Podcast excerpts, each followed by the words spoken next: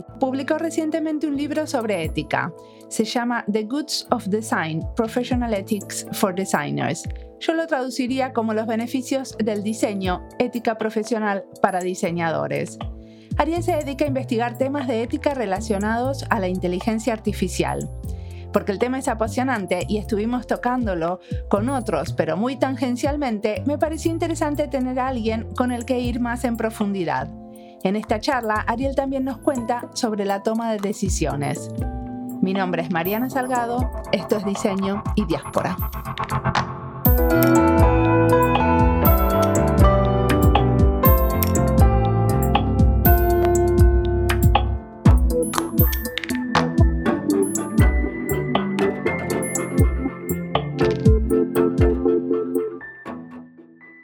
Soy Ariel Garzensweig, eh, nacido en Buenos Aires, pero ya casi 30 años que, que fui a Argentina y eh, hice la universidad en Ámsterdam y hace unos 20 que vivo, casi 20 que vivo en, en Barcelona. ¿Y qué estudiaste en Ámsterdam? Estudié Ciencias de la Información, Information Management, y esto era un poco la, la, época que aparecía la web, ya a mediados de los 90, y así fue como me, me, fui metiendo en el mundo del diseño, digamos, ¿no? Porque aparecía la web y aprendí a hacer páginas web y a programar un poco de lo que es el, backend y me metí a trabajar en temas de internet y a, a mantener y a diseñar eh, páginas web. Y bueno, y así fue como, digamos, entré en el, en el, en el mundo del diseño. Y luego sí que estudié un poco más ahí en, en el liceo gráfico en Ámsterdam estudié algunas cuestiones más de, tipografía y demás, pero en la carrera apenas tuve, la verdad. Era, todo mucho más técnico, ¿no? De, temas de, de, lenguajes de programación, SGML, que era lo que el antecesor de lo que sería el XML ahora, y cuestiones de servidores, bases de datos y, por supuesto, toda la parte de, de teoría eh, de lo que sería más clásico de ciencias de la información, ¿no? De temas de taxonomías y, y todo ese tipo de, de cuestiones, ¿no? sistemas clasificatorios, etcétera. ¿Y qué te trajo al tema de la ética? Porque vamos a hablar de ética hoy, ¿no?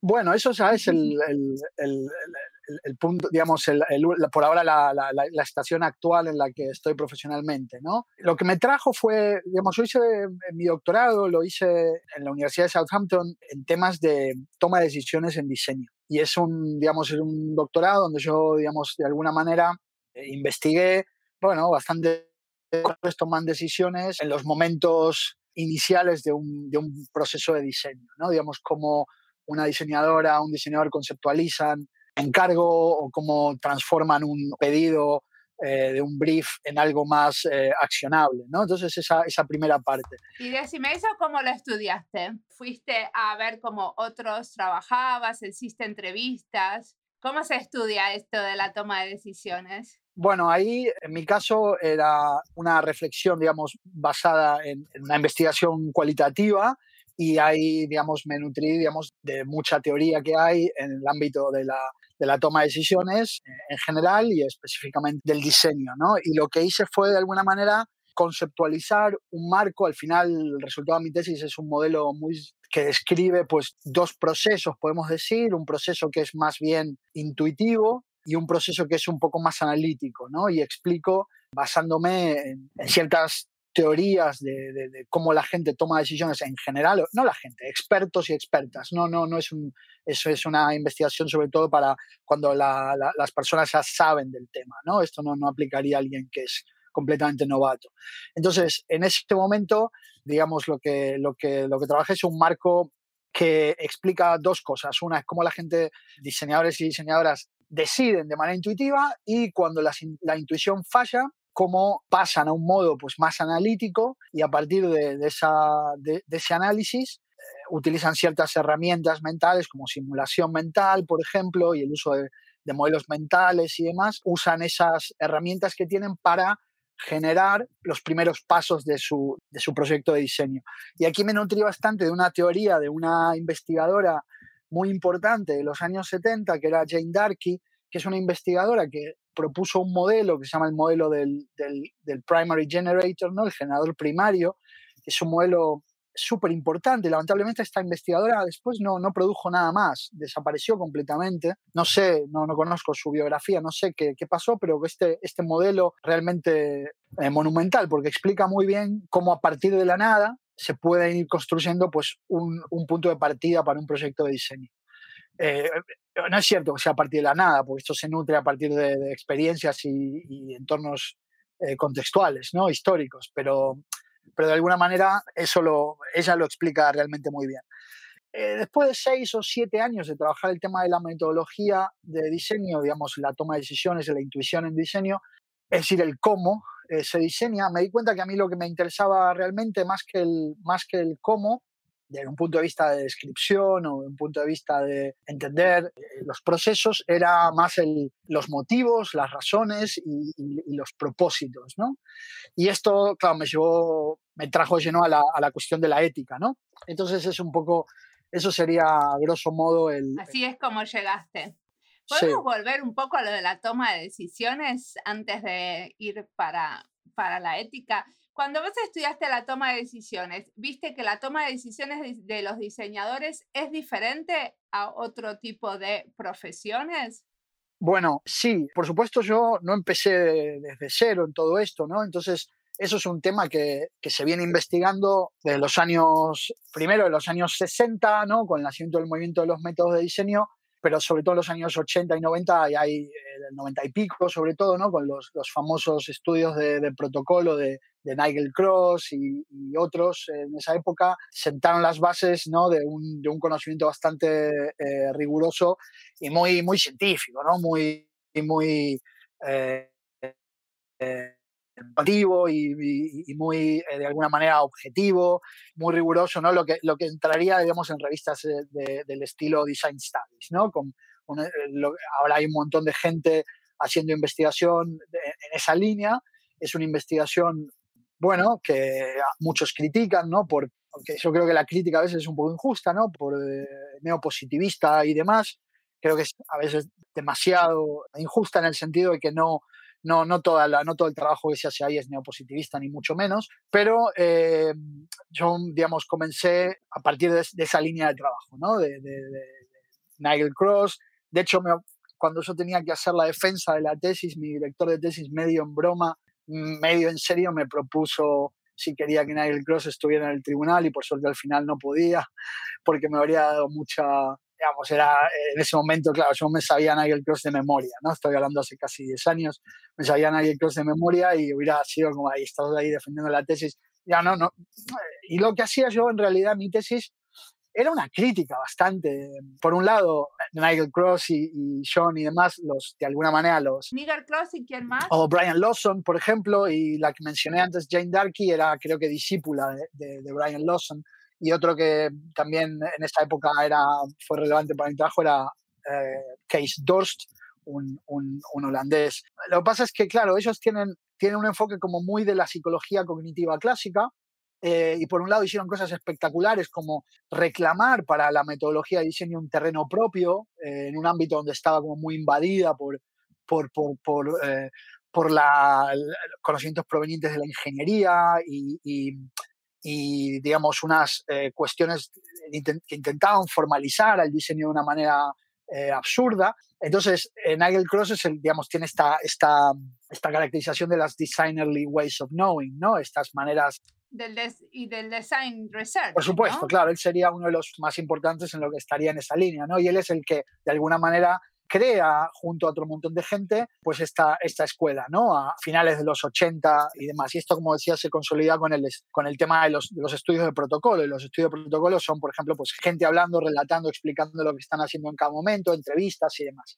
Ahora bien, yo proponía un, un, trabajo que de alguna manera se nutría de otra vertiente muy importante en el, en el diseño, que es el trabajo de Donald Schoen, ¿no? que es el tema de la práctica reflexiva. Y yo creo que lo que hice también fue integrar unas perspectivas menos eh, cognitivistas, es decir, mucho más eh, ecológicas en un sentido de, integrar lo que sucede en el contexto de la toma de decisión. Entonces, yo no estaba pensando únicamente en la mente de la persona, como sería la, visión más tradicional de la, de la, psicología cognitiva, ¿no? sino una, una perspectiva pues, mucho más eh, en activista, mucho más eh, ecológica que integraba el entorno e integraba también pues, el contexto de la decisión, el propósito de la decisión, reglas institucionales, eh, es decir, era mucho más amplio que mi entendimiento de lo que es decidir involucra mucho más que lo que sucede en la mente de uno. Y entonces ahí mi marco teórico más, más este, el, que más en ese momento nutría mi investigación era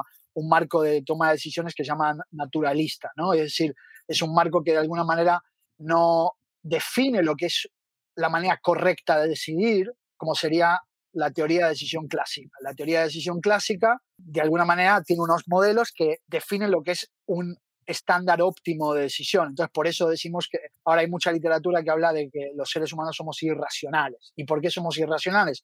por ejemplo, porque no maximizamos la utilidad esperada de una decisión. ¿Qué significa esto? Que hacemos cosas que nos perjudican. Pero entonces ahí hay una clara valoración, digamos, la idea de decir que somos irracionales tiene un aspecto peyorativo. Y hay todo un montón de gente que no hace eso en, en estudio de toma de decisiones. Lo que pasa es que en la economía sí se hace eso, eh, y en, ciertas, ciertas corrientes de, toma de decisiones sí que se hace eso mucho. ¿Qué sí que se hace eso? Que se usa este modelo racionalista Efectivamente. de toma de decisiones. Efectivamente. Eh, se, se, se, toma, eh, y en este caso es el análisis y la, el análisis, la comparación de las mejores alternativas y la elección de la mejor alternativa se toma como el estándar de lo que es una buena decisión. Entonces, por eso, una decisión intuitiva, según este, de esta manera de verlo, pues no es la mejor decisión, porque es una decisión que no considera todas las alternativas. Pero, pero la intuición también implica un poco de racionalidad y de estar informado, no es que uno es intuitivo en el aire. Así es, esto, eso es lo que yo argumentaba también. Es decir, yo estoy de acuerdo con esta postura. La, intuición, bueno, hay una... Eh, eh, eh, John Christopher Jones, otro de los primeros metodólogos del diseño, digamos, él tiene eh, en un librito de, los años 80, creo, el Designing Designing, eh, donde él, él, habla, dice la intuición que no está basada en la experiencia es una cosa muy peligrosa. O sea que hay una intuición que es como meramente, pues nada, algo que te sale de la barriga, que tú no sabes qué hacer y lo haces, pero hay otra intuición que está claramente eh, fundamentada en un aprendizaje y en una experiencia y en una práctica. y esa práctica pues excede a uno ¿no? Entonces, eh, la intuición es, eh, de, hecho, lo que, eh, curiosamente, lo que Jane Darkey proponía, la idea del generador primario, es que es generar una solución aproximada, incompleta y, errónea, pero de entrada. Entonces tú en el momento que estás escuchando pues, a, una clienta que te pide algo, a un cliente o a un grupo de personas que te piden, pues mira, necesito un póster para esta obra de teatro, algo simple como eso, por ejemplo, tú ya en ese momento, ya como diseñadora, ya tienes una idea de por dónde van los tiros, ¿no? Por dónde hay que ir. Y esa, eso es lo que de alguna manera configura todo el diálogo futuro de qué hacer. Entonces, eso no, eh, se nutre claramente de, referentes precedentes. Bueno, Brian Lawson de esto habla también mucho, ¿no? O sea que yo veía que, por un lado, este enfoque, había mucho ya en la teoría de, en el design research que de alguna manera podía servir para apuntalar esta visión. Y bueno, eso es lo que, lo que eh, lo que hice en su momento. Eh, pero después eh, es un... Pero no me contestaste lo que yo te pregunté. La manera de tomar decisiones nuestra es diferente sí, sí, sí, de la de otras profesiones. Sí. Sí, es, a ver, es diferente. Es Nos basamos más en la intuición y en la creatividad y en la en, en, en el pesar más alternativas ¿O eso es un mito? Bueno, lo de las alternativas, a mí me parece que eso es un mito, en el sentido de la, idea de la intuición sí que permite, de alguna manera, la, intuición permite el tener diferentes propuestas en simultáneo, pero los, de hecho yo he, realizado muchos talleres de eh, cuando apareció esto del design thinking a, a finales de, de, la década en el 2008 por así cuando se empezó a popularizar toda la idea del design thinking, ¿no? Y toda esta idea de, generar múltiples eh, alternativas y demás. Yo hice un montón de talleres con, claro, yo trabajo, soy profesor en una escuela de diseño, entonces tengo acceso a un montón de, profesores que son, son diseñadoras y diseñadores expertos, ¿no? Entonces tenía a gente ahí súper potente con 30 años de experiencia, incluso algunos más, ¿no? Y, y entonces les proponía, como un modo de, experiencia y para validar mi, investigación, pues aplicar técnicas de design thinking y no podían. No podían esta idea de generar múltiples alternativas, porque de alguna manera esta idea del generador primario te requiere algún tipo de compromiso con una, una propuesta. Entonces es, es de alguna manera esta propuesta inicial que es difícil tener varias propuestas a la vez. Por supuesto, hay momentos que sí, pero eso en realidad no es intuición, eso es análisis. Cuando tú tienes muchas alternativas y consideras los pros y los contras de cada una, no estás eh, eh, aplicando la intuición, estás analizando. Y esa sería la manera tradicional. O sea que, paradójicamente, las diseñadoras expertas, los diseñadores expertos, lo que eh, iban en caminos pues mucho más unidireccionales. Lo que pasa es que sí que tienen, de alguna manera, la capacidad es mucho más desarrollada que una, una persona eh, novata. De alguna manera, esa alternativa que están teniendo, esa design proposal ¿no? que tienen en su momento delante o en la cabeza, compararla con ideales o con soluciones pasadas o con estándares de la práctica. ¿no? Entonces, esa, esa es una misma alternativa que se compara con sí misma en sus diferentes evoluciones, más que el tener 10 alternativas. Claro está que pueden generar 10 alternativas, ¿eh? no digo que no, ¿eh? pero, pero de alguna manera eso se da cuando se rompe la intuición. Cuando las cosas van bien, nadie genera 10 alternativas. Uno genera 10 alternativas cuando no le salen las cosas. Una persona experta tiene esa idea de que las cosas no están saliendo, hay un problema, algo no va, algo no funciona y no sabes qué es todavía. Muy bien, entonces vayamos a lo que te interesa ahora, el tema de tu último libro. ¿Cómo se llama el libro? The Goods of Design. Eh, lo bueno del diseño. No, los bienes del diseño. Ah, los bienes del diseño. Exacto, los bienes del diseño. Bienes en un sentido filosófico, ¿no? Bienes como un bien en un sentido filosófico es algo que es bueno tener. Por ejemplo, eh, salud o justicia o diversión incluso, bueno, eh, felicidad. Son bienes, son cosas que de alguna manera no necesitan, eh, uno puede decir, ¿por qué es bueno tener salud? Es que no tiene sentido la pregunta, ¿no? Es algo que es, que es intrínsecamente bueno, que también te sirve para algo más, ¿no? Que puede tener una función instrumental. Eh, porque si no tienes salud, por ejemplo, pues se hace mucho más difícil, eh, pues, no sé, salir a pasear y disfrutar de, un, paisaje, ¿no? Pero tiene en sí mismo un valor. ¿Y cuáles son los bienes del diseño? Bueno, los bienes del diseño, eh, hay multitud de bienes del diseño, pero lo, creo que lo, son los bienes del diseño porque son bienes que, que se logran eh, de alguna manera diseñando. ¿Qué quiere decir esto? Hay bienes que, son, que se pueden obtener de muchas maneras. Uno, uno puede decir, por ejemplo, la, la, felicidad, independientemente de cómo la conceptualicemos. ¿eh? Claro, hay muchas maneras de ser feliz, hay muchas maneras de, de, de obtener un estado de felicidad, eh, la salud, pues, pues quizás esa es una cosa un poquito más, más difícil de explicarlo de esta manera, pero luego hay cuestiones, por ejemplo, más tangibles, como por ejemplo el dinero o la fama. ¿no? Entonces, el dinero o la fama son bienes, claro, son, son bienes ¿no? que tienen, eh, tienen importancia, eh, y, pero uno las puede obtener de muchas maneras. No, uno puede ser famoso porque, por ser un, una ah, gran persona y hacer una actitud, algo heroico, eh, o puede ser eh, famosa por, por, por eh, ser una celebrity o porque es una excelente médica o lo que sea, ¿no? En cambio, hay ciertas cuestiones que están asociadas a las prácticas.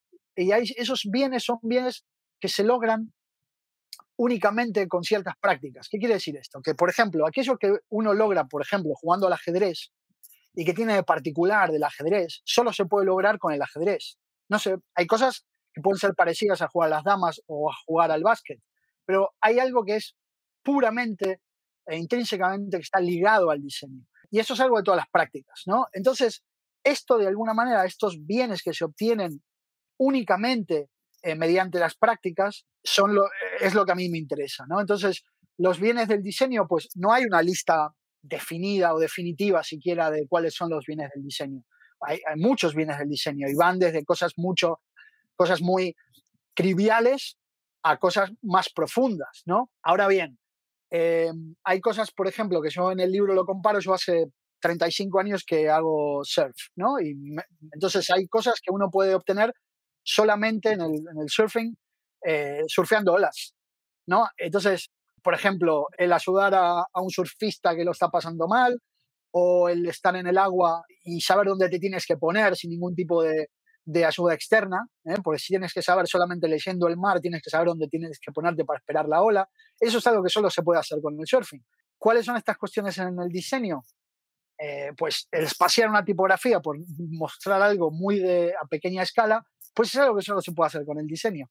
Eh, y no me refiero únicamente a la satisfacción que uno obtiene de espaciar una tipografía bien, sino a la idea de espaciar una tipografía.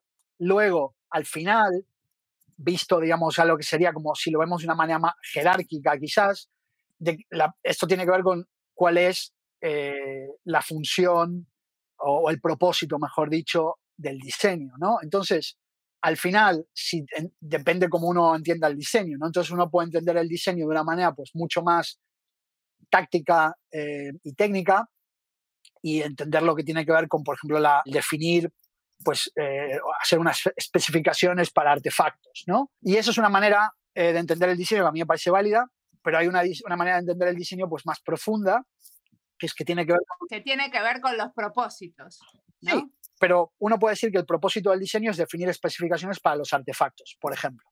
Pero esa, a mí... Ese no es el propósito, porque vos en un momento del libro, por ejemplo, decís que una de las cosas que persigue el diseño es esto de expandir las capacidades humanas. Efectivamente. eso, eso sí podría ser un propósito. A eso, me refería, que hay una visión limitada convive perfectamente con esta visión pues más amplia, ¿no? Entonces, al final, a mí me parece, y eso es un, propósito que yo propongo como una tesis de discusión, no lo propongo de una manera prescriptiva que este debe ser el propósito del diseño. Creo que hago bastante esfuerzo en aclarar que esta propuesta es un propósito que a mí me sirve para tener la discusión que propongo tener. ¿no? no es que yo esté proponiendo este como el propósito que el mundo del diseño debe seguir. Eso es, a, mí casi que me daría igual si fuera otro el propósito. El tema está en que este propósito más amplio tiene que ver con el crear o, el definir también y el conceptualizar potencialidades y maneras de vivir a la larga, ¿no? Y el hacerlo de manera profesional. Esto es muy importante también. Que esto no es únicamente que algo, uno, algo que uno hace de vez en cuando, sino que esto es parte de tu profesión. Y en ese sentido, creo, por eso lo que yo hago es una ética profesional. Yo no hago, todas las personas diseñamos en mayor o menor medida en algún momento. Lo que pasa es que solamente aquellos que se dedican al diseño de manera profesional diseñan todo el tiempo, o casi todo el tiempo. Pero ¿por qué es importante que los que nos dedicamos al diseño profesional y diseñamos todo el tiempo, entendamos mejor esto de los propósitos? Bueno, por una cuestión que tiene que ver con la idea de profesión. La profesión, de alguna manera, es una práctica eh, social, es una práctica establecida, es una práctica colaborativa y los propósitos de una profesión no vienen definidos por uno, sino que vienen definidos por la práctica a la que uno se incorpora. Entonces, por supuesto que uno puede tener una serie de propósitos individuales, pero estos propósitos individuales necesariamente, al menos de manera mínima, con estos propósitos de la práctica. Eh, cuando uno se incorpora, por ejemplo, a una profesión como la enfermería, pues la enfermería o la docencia las escuelas eh, o, la, o, la, bueno, cualquier otra profesión, tiene una tradición, tiene una historia y esta, esta tradición, esta historia de manera dinámica ha definido cuáles son estos propósitos. Uno se incorpora y estos propósitos ya existen. Entonces, la incorporación de, de uno puede permitir junto a otros que estos propósitos cambien. Y de hecho los propósitos cambian con el tiempo, pero uno no puede perseguir sus propósitos individuales únicamente, porque la profesión tiene unos propósitos compartidos. Esa es la idea de una profesión. Bueno, pero en el caso de una, eh, una, persona que estudia enfermería está muy claro, ¿no? Está trabajando por la salud en el mundo o la salud en su lugar de trabajo o por que la gente tenga más salud. El tema es que con los diseñadores eso se entiende menos porque trabajamos en varios ámbitos muy diferentes estoy de acuerdo con, totalmente con la parte esta de, de, que se entiende menos, pero a mí me parece que no, no, es que tenga que ver con los ámbitos en los que trabajamos, porque de hecho en la medicina eh, o en la enfermería, las profesiones de, los cuidados médicos y otras profesiones tienen diferentes ámbitos de actuación. A mí me parece que la diferencia más importante está, por un lado, en la claridad del propósito. Como tú recién, ahora desde fuera, creo que desde fuera de la profesión de la enfermería te queda muy claro cuál es el propósito de la enfermería. Pues promover la salud, cuidar a, a las personas en momentos determinados, etc. Una profesional de la enfermería o una profesional de la medicina no se incorpora a la profesión sin conocer esto. Lo que pasa es que estas profesiones tienen miles de años y la nuestra no. Entonces hubo muchos milenios para tener esta conversación de qué se trata la enfermería, de qué se trata la, la, medicina, qué fines persigue. Y no solo la medicina occidental, sino todas las, medicinas. ¿no? Entonces, en el diseño, en cambio, es una profesión mucho más nueva y tiene esto de las profesiones nuevas, que es que el propósito no queda tan claro. Entonces, en tanto profesión, no queda tan claro cuál es el propósito del diseño. Jan van Torp, un, diseñador holandés, diseñador gráfico holandés, decía, no es, nuestra, no es nuestro trabajo el, complacer a los clientes. ¿no? Entonces él estaba de alguna manera diciendo, en un debate eh, muy importante con Wim Krauw, el otro diseñador holandés en los años 70, él estaba de alguna manera formulando un propósito negativo. ¿no? Nuestra, es algo más que eso. Pero uno perfectamente podría decir que el propósito del diseño es darle a un cliente lo que pide o, darle a una empresa lo que pide. Uno podría decir eso. Lo que pasa es que eso no tendría sentido desde el punto de vista de qué es una profesión, porque las profesiones tienen algo que las define que es una algo que las define que es una intención social que tiene que ver con el bienestar de los demás. Entonces todas las profesiones históricamente han estado asociadas con eso. Y esto para nada implica que uno tiene que trabajar de manera gratuita ni sacrificarse, ¿eh? no es eso a lo que me refiero. No, no, no, estamos hablando, o sea, a mí me gustó cuando en tu libro decías algo así como que un buen profesional está preocupado por el propósito último de su profesión. Y lo que yo entiendo, decime si lo entendí mal, es que entonces no estoy preocupado por lo que el cliente quiere, sino por el bienestar de esa persona a la que estoy trabajando o el bienestar del planeta o tener en cuenta las, las condiciones contextuales para no destruir lo que está alrededor y a la vez como de alguna manera servir a la persona que necesita. Sí, sí, sí, perfectamente. Sí, yo creo que eso es, eso es lo que, a lo que me refería. De hecho, de hecho, yo creo que complacer al cliente también es importante. Lo que pasa es que no está en el, en el punto último de las prioridades, digamos, o no debería estarlo, porque si complacer al cliente implica, de alguna manera, no cumplir con ese propósito más importante o más de fondo, pues ahí hay un problema. Eh, yo creo que lo, lo, lo, lo entendiste perfectamente, eh, a eso me refería. Lo único, la, la puntualización que haría es que, claro que es nuestro eh, es importante complacer a los, a los clientes. Eh, lo que pasa es que el complacer a los clientes no puede ir en contra de lo que de alguna manera legitimiza y justifica nuestra profesión. Bueno, es un poco que la profesión del diseñador es justo como encontrar esa intersección, ¿no? Algo que el cliente eh, pueda hacer dinero y pueda hacer, pueda hacer su negocio y a la vez eh, satisfacer la necesidad última de la persona sin destruir el planeta. ¿Podría ser un poco así? Podría ir por ¿Es en esa intersección? Sí, está en esa intersección y de hecho también en una parte del libro también lo destino bastante espacio a esa cuestión, digamos, porque al final una de las... Mucha gente habla de la responsabilidad, ¿no? Y yo creo que una de las cuestiones que tiene que ver con la responsabilidad aquí es justamente tomarse, hacer el esfuerzo de negociar todas estas cuestiones de negociar todo esto que es posible. Eh, a veces uno consigue ciertas cosas y a veces no. Y no se trata tampoco de sacrificarse eh, en, un sentido religioso, ¿no? De, sacrificarse y, inmolarse porque uno no consigue lo que, lo que busca, ¿no? Entonces, eh, al final, lo importante aquí es justamente crear estos espacios donde donde sea más probable eh, que, pueda, que podamos mm, obtener estos resultados que, perseguimos. Entonces, al final, si miramos las enfermeras y los médicos, y, estamos comparando mucho con esta profesión, pero, pero hay otras pues, más, más, este, más cercanas, como puede ser la, arquitectura, que tiene sus propios dilemas también, ¿no? Pero, y está muy relacionada con el diseño. Pero al final, todas las, las profesiones hoy en día están inmersas en una dinámica capitalista. Entonces, eh, esta dinámica capitalista que podemos claramente criticar y debemos criticar y ser conscientes de cuál es, pero es, es el contexto en el que vivimos. Entonces sería un poco absurdo no tomarla como el paradigma de, actual de la profesión, que podríamos decir, claro, hey, debemos eh, ir por otro lado. Y sí, eh, eso es innegable.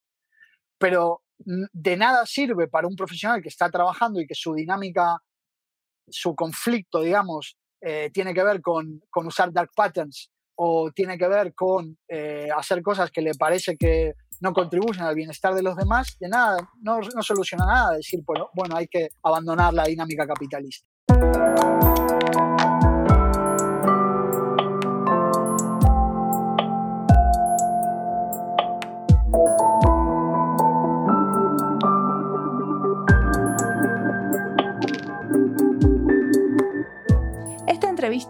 De las listas Argentina y Diseño, España y Diseño, Investigación en Diseño y Comunicar Diseño.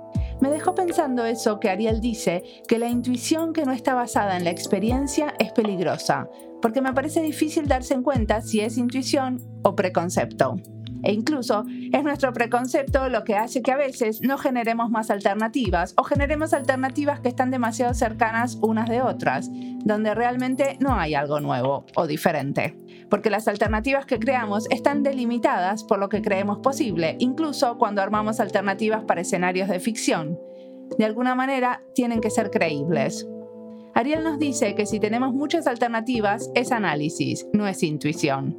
Y quizás esto es lo que nos motive a construir más alternativas, porque es explorar el campo de lo posible, porque podemos analizar mejor el próximo paso. Sigamos escuchando a Ariel y aprendiendo sobre este tema que es apasionante.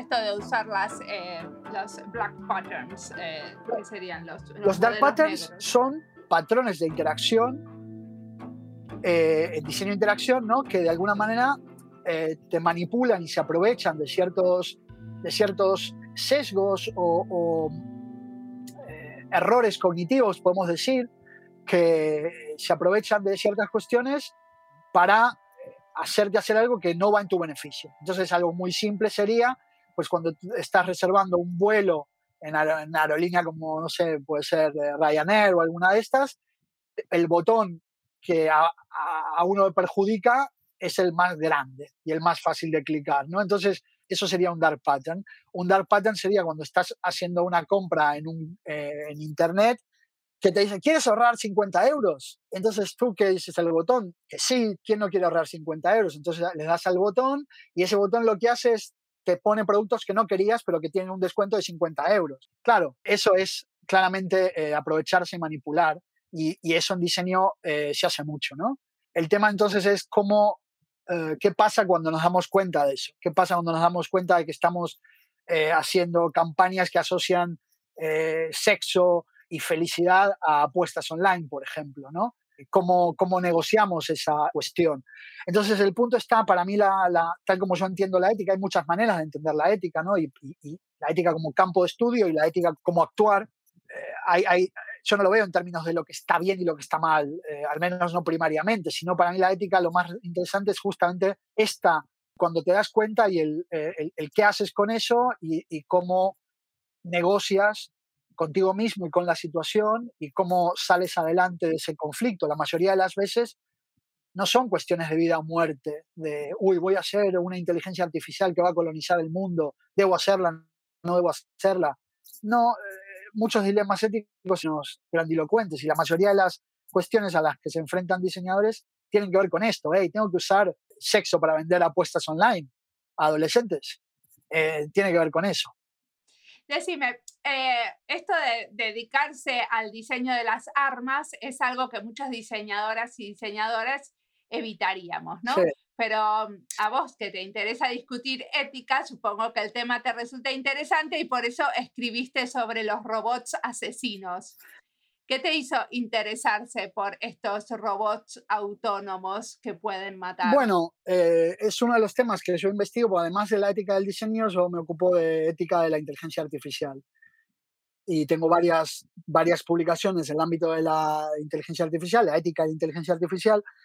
Y el tema de los, de los killer robots sería el término en inglés, o sistemas de armas, eh, sistemas autónomos de armas, eh, sería un término técnico, ¿no?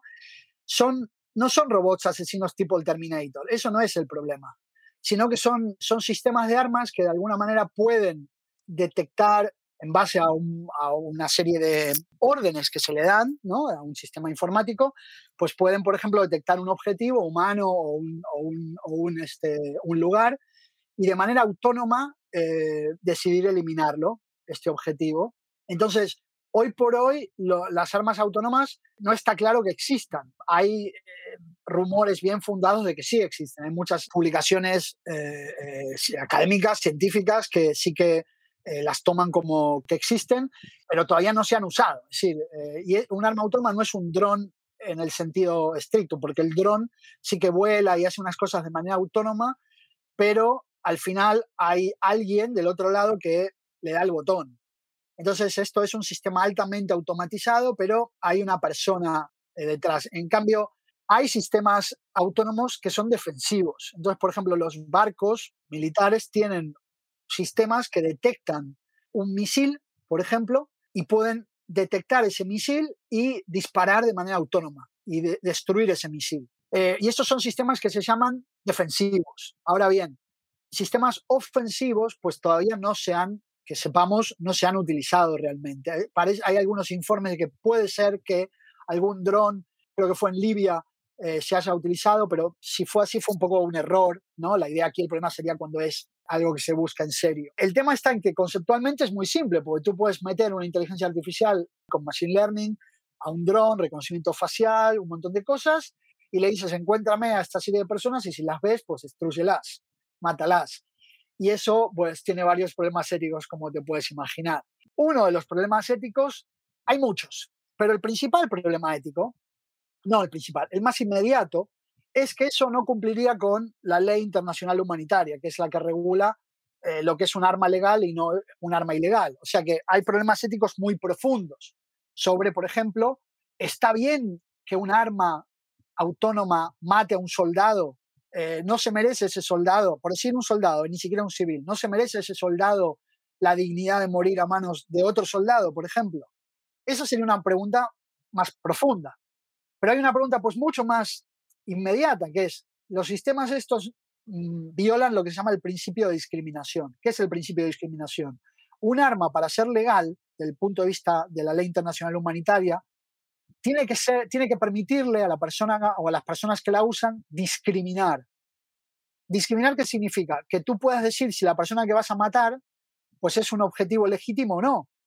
Entonces, una bomba química, un arma química no es legal. ¿Por qué no es legal? Porque tú puedes matar a un soldado, pero también puedes matar a un civil que no interviene en el acto bélico. Entonces, eso es ilegal.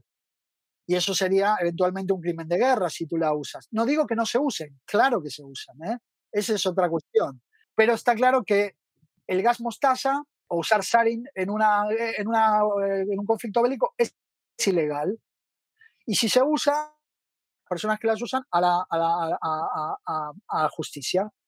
En cambio, un arma autónoma, eso no se puede hacer porque de la misma manera que una persona a veces la confunde, una, un sistema de reconocimiento facial se la confunde con otra, eh, imagínate, claro, no es tan terrible que, que, a una persona la confundan y se le abra el móvil. ¿no? Mis hijas, tengo dos hijas, son muy parecidas, una le abre el móvil a la otra. No es grave. Una inteligencia artificial se equivoca cuando te hace recomendaciones en YouTube y te recomienda vídeos que no te interesan. En casos, ciertos casos es más grave, pues se equivoca con tu cara y manda a ciertas personas a la cárcel. Y está claro que normalmente son personas racializadas las que sufren estos, estos problemas. Ahora bien, imaginémonos que la vez no es que se equivocan la recomendación o te mandan a la cárcel, es que te matan o te hieren. Y claro, eso es mucho peor. Y por esta razón, hay una razón bastante inmediata que es que estas armas no permitirían esta discriminación. Eh, y al no, al no permitirla, pues deberían ser ilegales, deberían considerarse ilegales. Y por eso hay un montón de ONGs que se encargan y buscan que las Naciones Unidas las prohíban. Pero bueno, no, no está ahí la cosa todavía. O sea, las ONGs trabajan porque se, se prohíban esas Efectivamente, eh, hay varias coaliciones y por supuesto Amnesty, las conocidas están en contra. Human Rights Watch es una de las que más activamente trabaja este tema pero hay muchas otras, ¿no? Y hay foros de debates eh, relacionados con las Naciones Unidas en general y, donde se de alguna manera se debate la necesidad de llegar a una, a una prohibición o al menos una moratoria de estos temas. Pero las, los grandes países, o las grandes potencias, perdón, no están por ahora interesadas en suscribir estos acuerdos. Ok. Eso es grave. Lo es, lo es. Eh, y el tema es que, claro, el, el, es una situación muy parecida a lo que se daba en la, en la Guerra Fría, ¿no? Eh, porque hay como una, hay una situación, claro, eh, Estados Unidos no va a decir eh, voy, a, prohibir las, armas autónomas porque luego hay otras potencias y estas otras potencias no van a decir si Estados Unidos no lo hace, pues tampoco lo voy a hacer. Por otro lado, y esto es quizá lo más problemático de todo, es que a diferencia de un arma nuclear, donde el, el, tú para un arma nuclear necesitas plutonio, por ejemplo, ¿no? uranio para poder eh, hacer un arma nuclear. Y eso está como muy controlado. En cambio, una armas autónomas es como mucho más de, accesible para todo el mundo. Entonces, sin embargo, no cualquiera se necesita mucho dinero para, para poder hacer los sistemas de machine learning que son necesarios, serían necesarios para hacer esto, ¿no? Lo único bueno sería que si se prohibieran, no las empresas que fabrican armas no podrían fabricarlas. Entonces, claro que nadie impediría que personas fabricasen armas autónomas, pero por ejemplo la, eh, Lockheed Martin no podría hacerlas, de la misma manera que Lockheed Martin ahora no puede producir armas químicas, porque si produce... ¿Quién es esto, Lockheed Martin? Eh, una, una, de las tantas empresas que hacen armamento.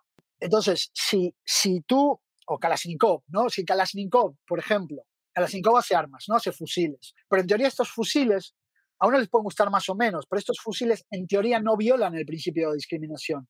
Entonces, porque la soldado o el soldado que, que, usa un Kalashnikov tiene que decidir si esa persona que va a, la que le va a disparar es un target legítimo o no. Si Kalashnikov hiciera eh, un fusil autónomo y hubiera una provisión global, pues podríamos decir eh, que a Kalashnikov muchos países no le podrían comprar armas porque fabrica armas ilegales.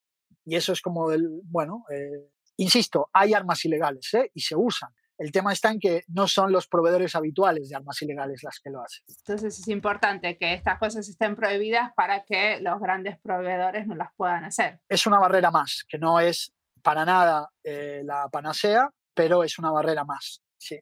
Y, el tema está en que si esto, digamos, eh, hay, habría una carrera armamenticia, si, si en algún momento dado hay armas autónomas, el país que sea, Costa Rica va a tener armas autónomas. ¿No? De repente eh, las potencias que sean tienen armas autónomas, claro, en ese, eso generará una carrera armamenticia, ¿no? Y, por ejemplo, Israel tiene armas autónomas, Estados Unidos tiene armas autónomas. Lo que pasa es que son armas autónomas que entrarían dentro de lo que sería defensivas. Pero la frontera es como muy sutil y ahí está el gran peligro, ¿no? Ok.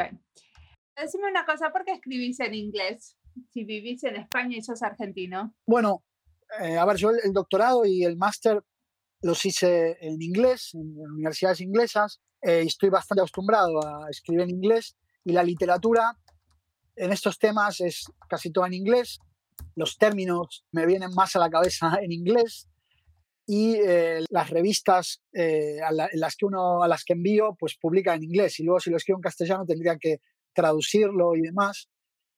Y escribo en castellano también es decir ahora acaba de salir un libro dos libros, uno en la Universidad de Aguascalientes de México, que tiene un capítulo mío, que está escrito en castellano, eh, es un tema sobre diseño institucional, y un libro de Plaza y Valdés, que trata de innovación en medicina, y ahí también es inteligencia artificial y está escrito y se publica en castellano.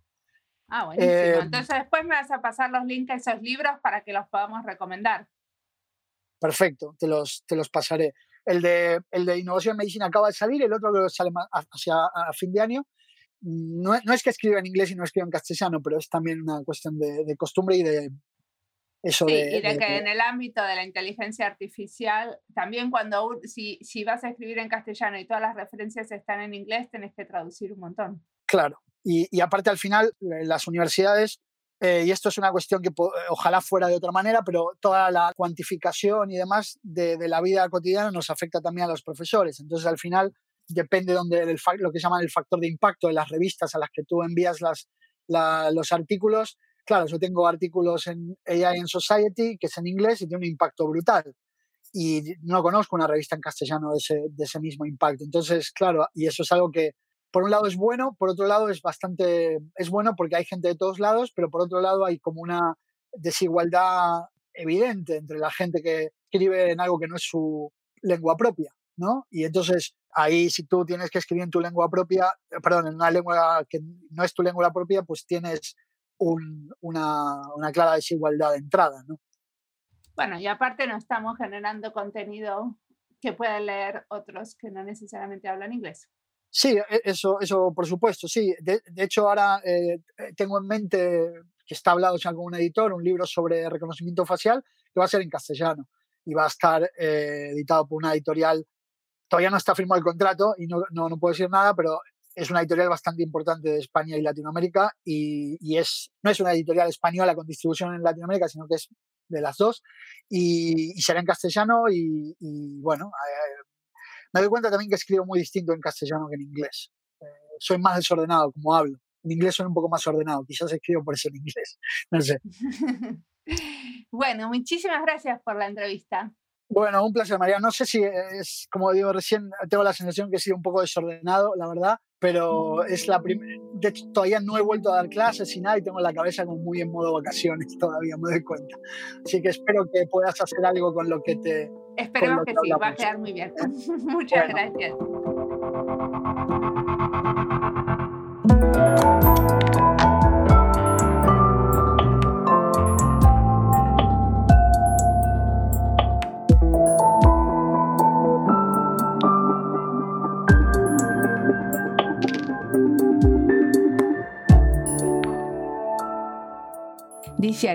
Una de las responsabilidades de los y las diseñadoras es siempre entender los propósitos y negociar lo posible.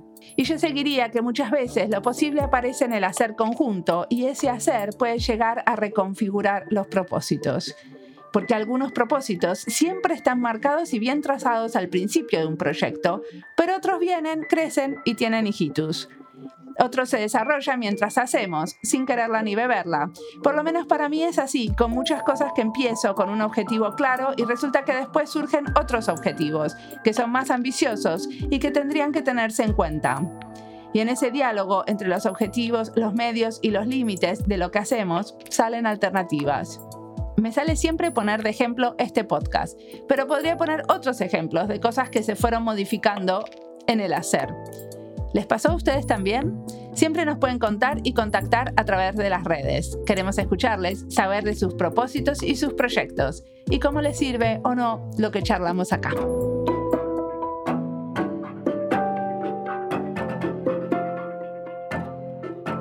Como siempre, la música del podcast es de Antonio Zimmerman. El diseño de sonido es de Andy Fechi. Este podcast está publicado con licencia creativa común con atribuciones. Esto fue Diseño y Diáspora. Pueden seguirnos en nuestras redes sociales en YouTube, Instagram y Twitter o visitar nuestra página web diseñoydiaspora.org. No olviden recomendarnos. Nos escuchamos en la próxima.